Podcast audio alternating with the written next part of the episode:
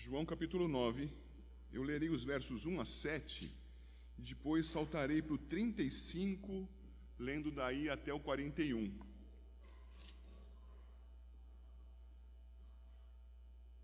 João 9, do 1 ao 7. Caminhando Jesus, viu um homem cego de nascença. E os seus discípulos perguntaram: Mestre, quem pecou, este ou seus pais? Para que nascesse cego? Respondeu Jesus: Nem ele pecou, nem seus pais, mas foi para que se manifestem nele as obras de Deus. É necessário que façamos as obras daquele que me enviou enquanto é dia. A noite vem, quando ninguém pode trabalhar. Enquanto estou no mundo, sou a luz do mundo. Dito isso, cuspiu na terra e, tendo feito lodo com a saliva, aplicou-o aos olhos do cego, dizendo-lhe: Vai, lava-te no tanque de Siloé, que quer dizer enviado. Ele foi, lavou-se e voltou vendo. Agora o verso 35, irmãos.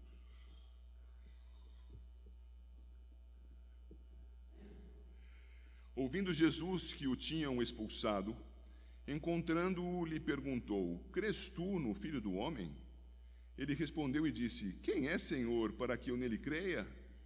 E Jesus lhe disse: Já o tens visto, e é o que fala contigo. Então afirmou ele: Creio, Senhor. E o adorou. Prosseguiu Jesus: Eu vim a este mundo para juízo, a fim de que os que não veem vejam, e os que veem se tornem cegos. Alguns dentre os fariseus que estavam perto dele perguntaram-lhe: Acaso também nós somos cegos? Respondeu-lhe Jesus: Se fosseis cegos, não teríeis pecado algum. Mas porque agora dizeis, nós vemos, subsiste o vosso pecado. Este texto, meus queridos irmãos, Deus nos abençoe, nos capacite, não apenas à exposição, mas ao entendimento e a ter o coração de fato voltado ao Senhor, conforme o ensino desse texto, esse texto tão precioso eu vou seguir com vocês segundo o roteiro projetado. Eu preciso que você, então, fique acompanhando o que está ali em cima. Eu começo verificando com vocês aquilo que vimos nos últimos dois encontros, nos nossos dois últimos cultos noturnos. Os caminhos da luz em João 8 e 9. Eu preciso que você dê uma olhada lá em João 8 e 9, começando pelo 8, evidentemente e verifique que nós estudamos aqui algum tempo atrás sobre as coisas serem reveladas pela luz. E aquilo que é revelado pela luz mostra a sua sujeira, a sua podridão, salvo se estiver limpo. Entretanto, sabemos que o mundo não está assim, a começar pelo coração do homem.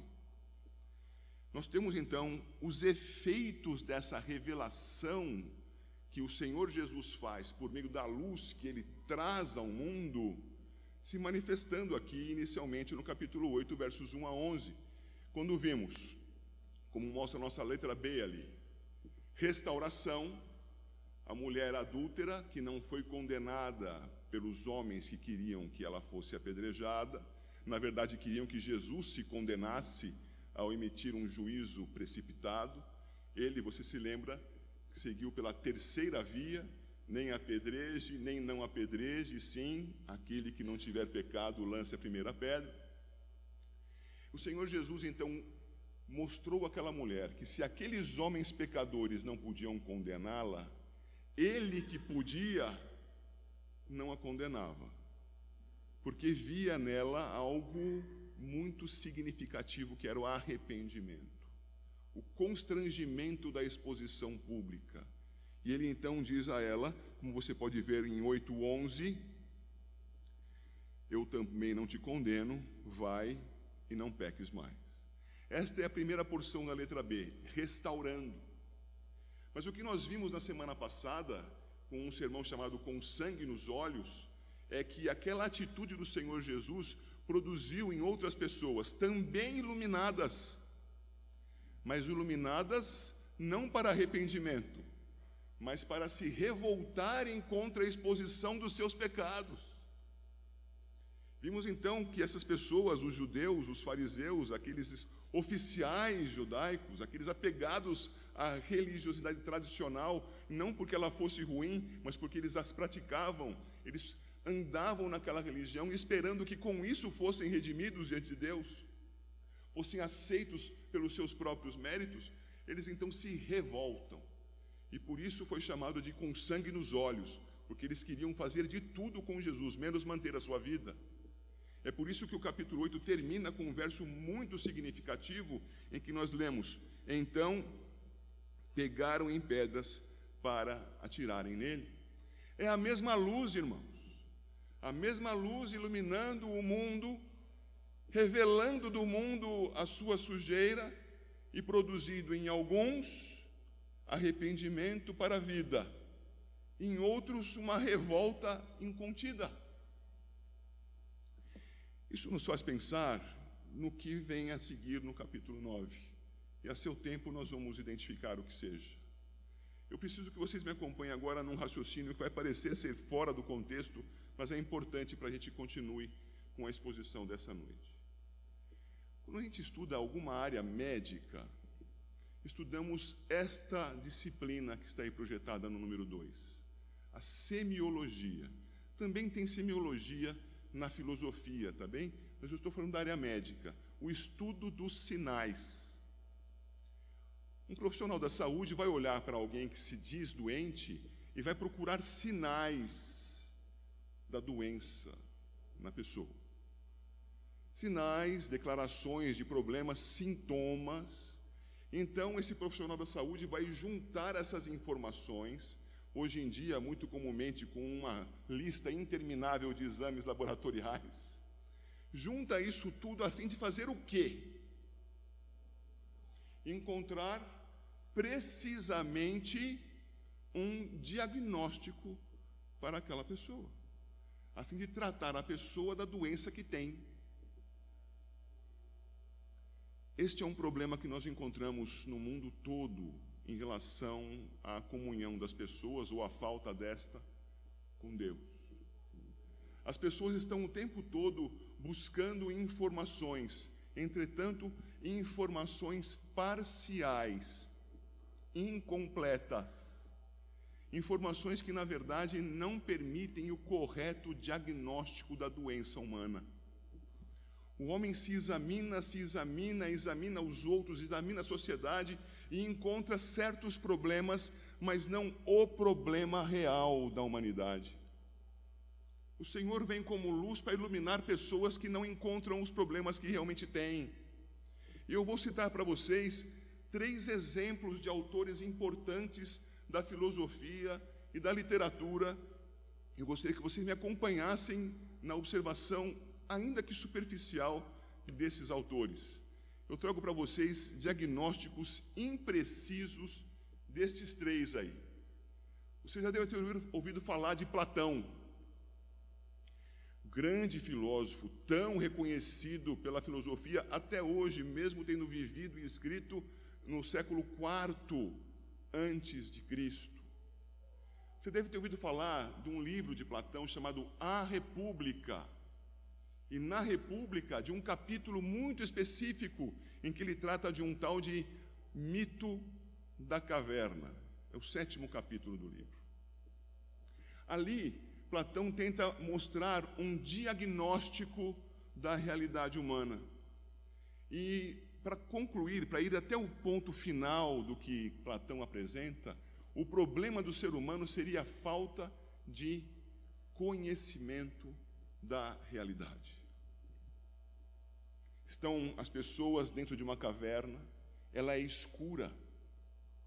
Alguém passa com objetos diante de uma chama de fogo, de modo que, por causa da luz daquela chama, os objetos são refletidos na parede e fazem sombras na parede.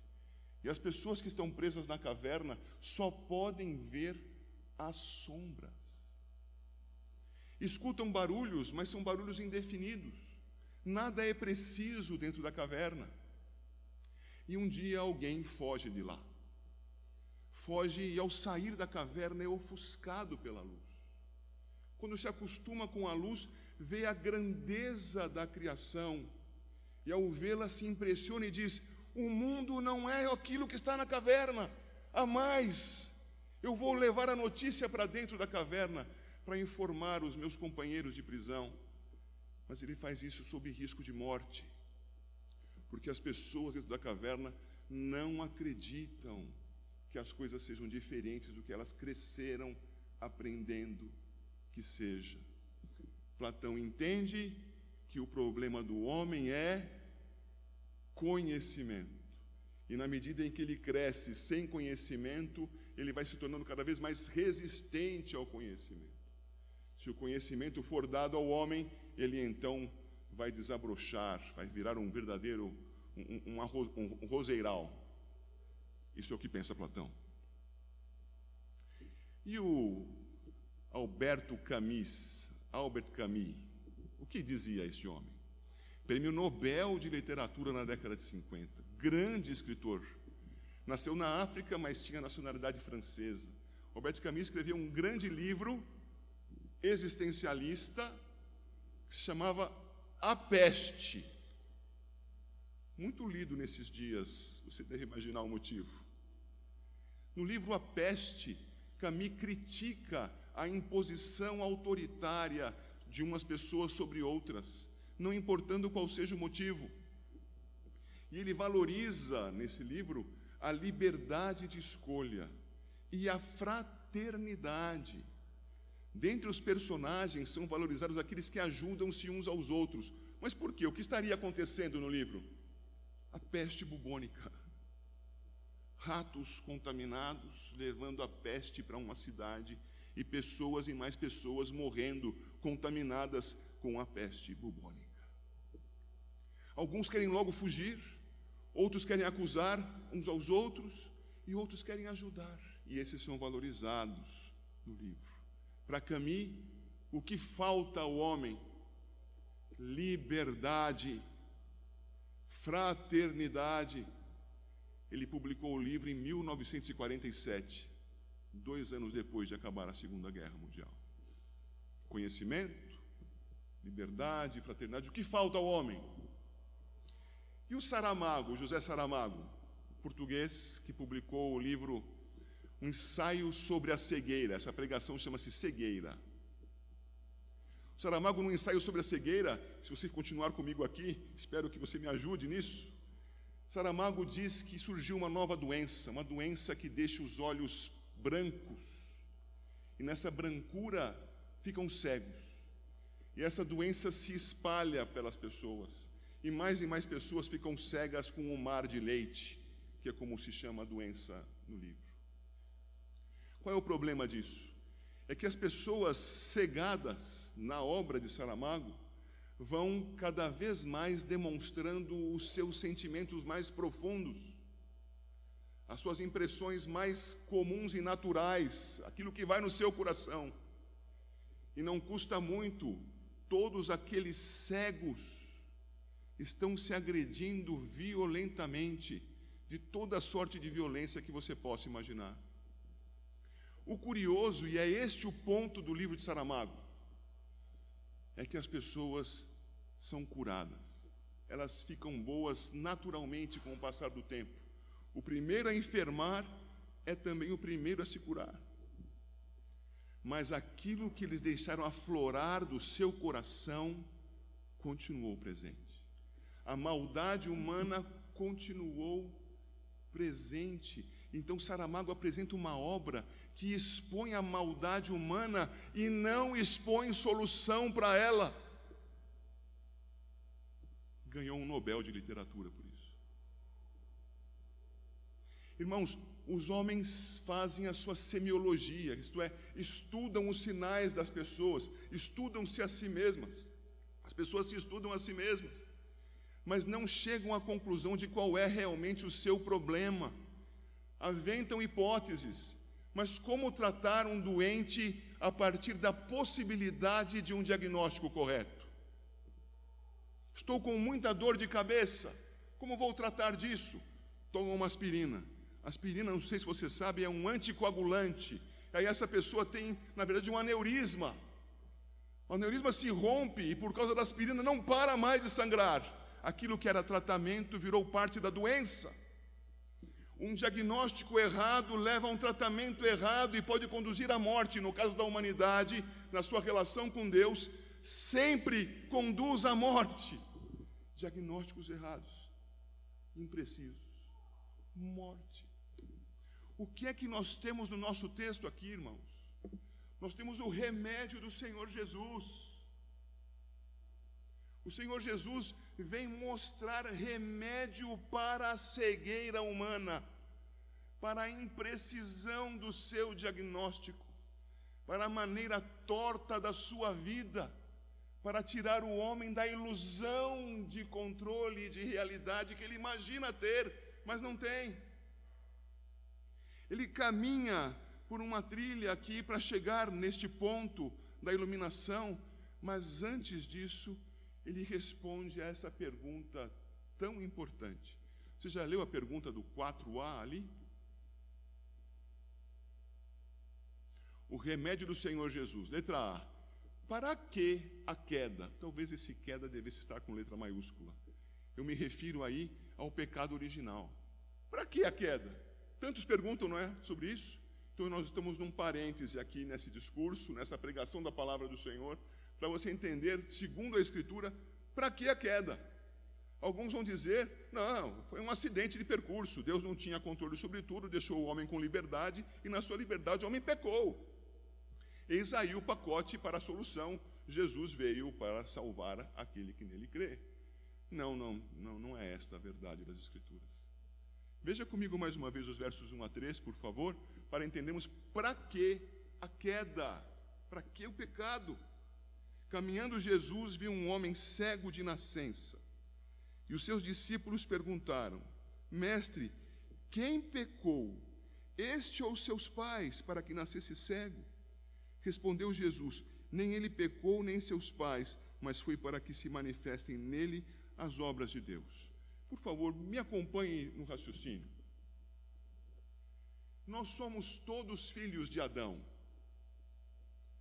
E cremos, como cristãos reformados que somos, que somos não apenas filhos de Adão, somos herdeiros de Adão.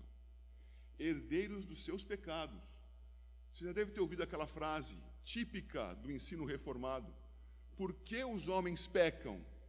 Pecam porque são pecadores. Nós herdamos de Adão a pecaminosidade. Eu não me torno pecador ao pecar. Eu sou pecador e por isso peco.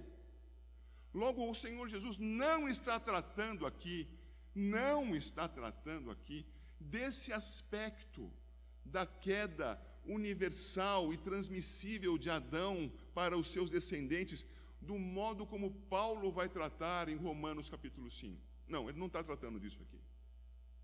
Está dizendo de alguma coisa mais profunda ainda. Alguma coisa mais anterior ainda.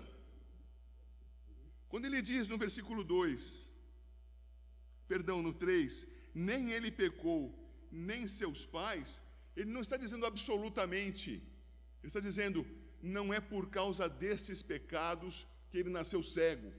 É esta a relação. Mas então qual é a razão de ser desta marca, deste símbolo de corrupção? A cegueira como símbolo de corrupção. Qual é a razão de ser desse símbolo de corrupção neste homem? A razão de ser é para que se manifestem nele as obras de Deus a teologia que tem o homem no centro nunca vai admitir isto, porque a verdade é ofensiva aos olhos. A verdade ofusca os olhos que estão dentro da caverna. A verdade que o Senhor nos expõe aqui é que não é o homem que está no centro da sua própria história. Qual é a razão de ser da queda? Qual é a razão de ser da corrupção? Por que há doença? Por que haverá tantos perdidos na história? para que o Senhor manifeste as suas obras. Ele é o centro de todas as coisas. Porque dele, por ele, para ele são todas as coisas. E não há exceção. Quando o Senhor está dizendo sobre isto aqui, queridos irmãos, Ele está dizendo a nós que quando o Senhor manifesta as suas obras, Ele as faz tanto para redimir, quanto para condenar, porque em umas e em outras a sua luz é glorificada. Veja o item 1 dessa pregação. Recupere aí o caminho do capítulo 8. Regeneração e revolta. Revolta daqueles que se perdem.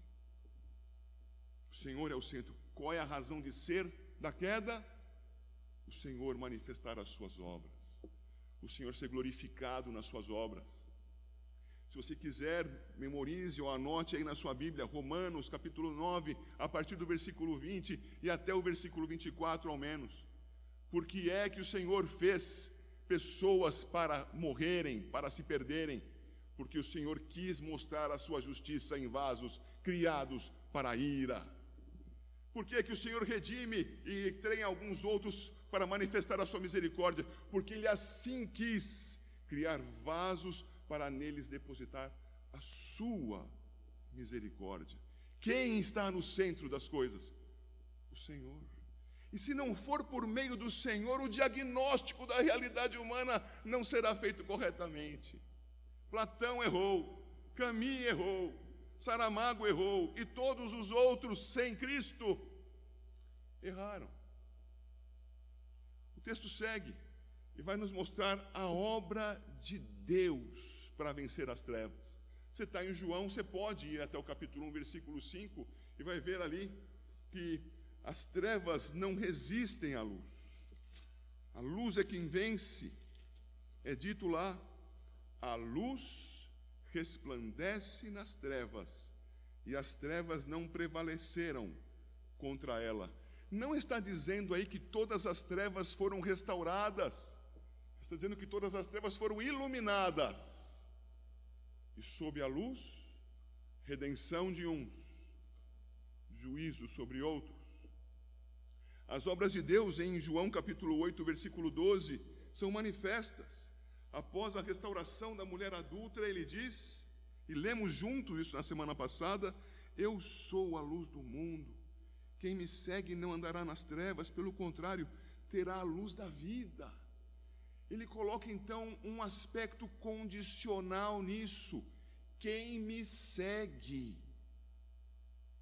E é nesse contexto então é que ele vai apresentar no capítulo 9, o versículo 5, quando diz: Enquanto estou no mundo, sou a luz do mundo.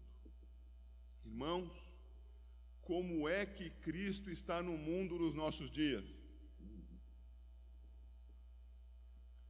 por meio da igreja. Os cristãos são a presença de Cristo no mundo, Ele é o cabeça da igreja. A igreja se comporta no mundo como aquela que traz a luz ao mundo, mas fazendo o que então com essa luz? Revelando o que está oculto pelas trevas. E a igreja, ao fazer isso em nome de Cristo, no poder do Espírito, segundo as Escrituras, ela vai colher frutos. Que frutos? redimidos e revoltados. Gente que vai se juntar à igreja e gente que vai querer exterminá-la. Faz parte da vida da igreja. As obras de Deus continuam sendo manifestas para o louvor da Sua glória. Cristo continua agindo no mundo. A noite vem, diz o verso 4, quando ninguém mais poderá trabalhar à noite, você precisa entender, é referência aqui ao último dia. Cristo volta, depois que ele voltar, não tem mais mudança de lado. Tente se lembrar daquela história, daquela parábola do rico e do mendigo nas Escrituras. Estou com sede, pede, diz aí, aliás, Abraão, para Lázaro trazer uma gotinha d'água para molhar a minha língua. Não há comunicação entre nós. Não há como levar alento aos que se perderam no caminho. Mas a luz foi lançada. As obras de Deus estão sendo feitas. A igreja está caminhando em nome de Cristo, como Cristo, enquanto é dia. Mas há mais. Eu vou citar um quarto autor agora aqui. Você já ouviu falar de um livro e provavelmente já viu o filme Ben-Hur. Algumas cabeças balançaram aqui. Já foi feito em duas produções diferentes, a primeira é melhor que a segunda. Ben-Hur. É o Lew Wallace, o autor do Ben-Hur. E o Lew Wallace era um cristão. E o que é que ele escreve no seu livro, naquele cristianismo romanceado do livro Ben-Hur? Ele mostra duas pessoas tremendamente orgulhosas: o Messala, um romano, e o próprio Ben-Hur, um judeu querendo colocar as suas posições no mundo e viver por meio da sua própria força. Messala morre moído debaixo de uma carruagem, de uma carroça puxada por quatro cavalos. E o Benhur descobre que não foi pela sua força que ele resistiu à escravidão, resistiu o remo pesado de um navio como escravo, resistiu a um naufrágio, não foi por sua própria força, foi porque havia um plano de redenção para a sua vida. E ali no filme ou no livro, você vai perceber que a cegueira não é utilizada como ponto de referência, como aqui pelo Senhor Jesus, é a lepra. A lepra como marca do pecado, da morte, daquilo que não pode ser curado pelo homem. E ali a redenção chega quando a lepra é curada pelo poder do Senhor Jesus. Aqui é a cegueira. A cegueira que então vai trazer para o cego, perdão, a luz que então vai trazer para o cego a cura da sua cegueira. Por favor, vá lá para o versículo 35 antes que eu leia o 35, você sabe que essa história se desenrola em idas e vindas do cego sendo, aliás, do ex-cego sendo questionado pelo sinédrio. Mas quem foi que te curou? Mas como ele fez isso? Não, eu não sei como ele fez isso, eu só sei que ele me curou. E cadê ele? Eu não sei onde ele está. Cadê seus pais? Escuta, esse aqui é o cego mesmo? Não, eu sei que ele era cego, mas ele está vendo. Como é que ele está vendo? não sei, pergunta para ele, ele é grande, é adulto, ele responda para você. E falavam assim com medo, porque não queriam ser expulsos da sinagoga. Mas o ex-cego acaba confessando a Cristo e coloca diante do sinédrio: vocês querem também se tornar discípulos dele? E então ele é acusado de estar dentro dos seus muitos pecados Lembre-se do versículo 2 do capítulo 9. Ele é acusado da aparência da causa do pecado. Ele não é identificado como um doente de nascença da sua cegueira para que dele se manifestasse, nele se manifestassem as obras de Deus. Ele é acusado e é expulso da sinagoga. E uma vez expulso, verso 35, ouvindo Jesus que o tinham expulsado, encontrando-o, lhe perguntou. Antes da pergunta, eu preciso que você atente para alguma coisa. Primeiro, veja, por favor, no versículo 1 do capítulo 9. Leia aí silenciosamente o versículo 1. Você notou que Jesus viu o cego e, evidentemente, o cego não viu Jesus. O Senhor Jesus foi ao cego, curou ao cego. Veja com que delicadeza. Versículo 6.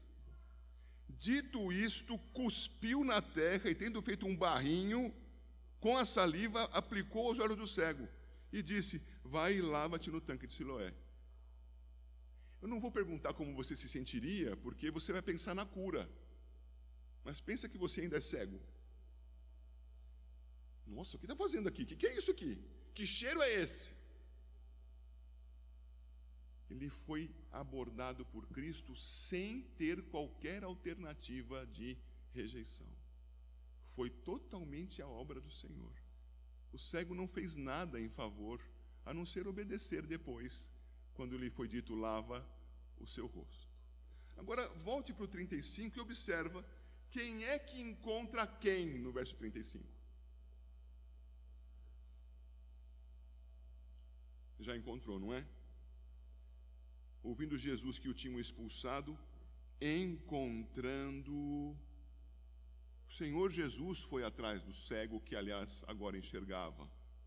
E então o Senhor Jesus pergunta àquele homem que foi objeto da sua ação. O cego não buscou ao Senhor Jesus. O Senhor Jesus buscou ao cego para dar a ele vista e agora dá-lhe mais alguma coisa. Então o Senhor Jesus diz: Você crê no Filho do Homem? E prestem atenção na resposta que vai acontecer aqui. Ele vai responder: Quem é Senhor para que eu nele creia? Atente, por favor, para o verso 36, porque a palavra Senhor aí não pode ser com letra maiúscula, porque o cego ainda não sabe que, quem é Jesus. O cego tratou respeitosamente a Jesus na resposta do 36. Quem é, Senhor, para que eu possa crer? Então, vejam a resposta de Jesus. Atente para o 37. Já o tens? O cego, o cego, você agora enxerga. E agora você já tem visto. Você já o tem visto e ele completa para não deixar dúvidas. É o que fala contigo. Maneiras indiretas de dizer, sou eu. E então aquela pessoa que agora enxergava, uma vez tendo o seu diagnóstico corretamente aplicado, morte espiritual, cegueira espiritual, tratado corretamente, ele vê a Cristo, irmãos. E vendo a Cristo, responde no 38: Creio, Senhor, esse Senhor é com S maiúsculo. Creio, Senhor, e o adorou. E não adianta a testemunha de Jeová dizer que isso aqui é, é alguma coisa do tipo de homenagem, porque não é homenagem, é adoração adorou o seu redentor, ao, a quem agora via e sabia: este é o Messias que veio transformar a minha vida, veio dar luz mais do que para os meus olhos, veio dar luz para a minha existência. Fez o correto diagnóstico de mim, não me faltava conhecimento, não me faltava liberdade, não faltava fraternidade, ou se tudo isso faltasse, não era isso que faria diferença ele precisava de Cristo e agora tinha. Este é o ponto. Mas esse não é o último ponto, porque você pode ver ali na letra C, o segundo item, está escrito ali: visão, pecado e morte. Eu preciso que você vá pensando aí, pensando quanto você enxerga e por que você enxerga versículos 39 até o final, prosseguiu Jesus: Eu vim a este mundo para juízo.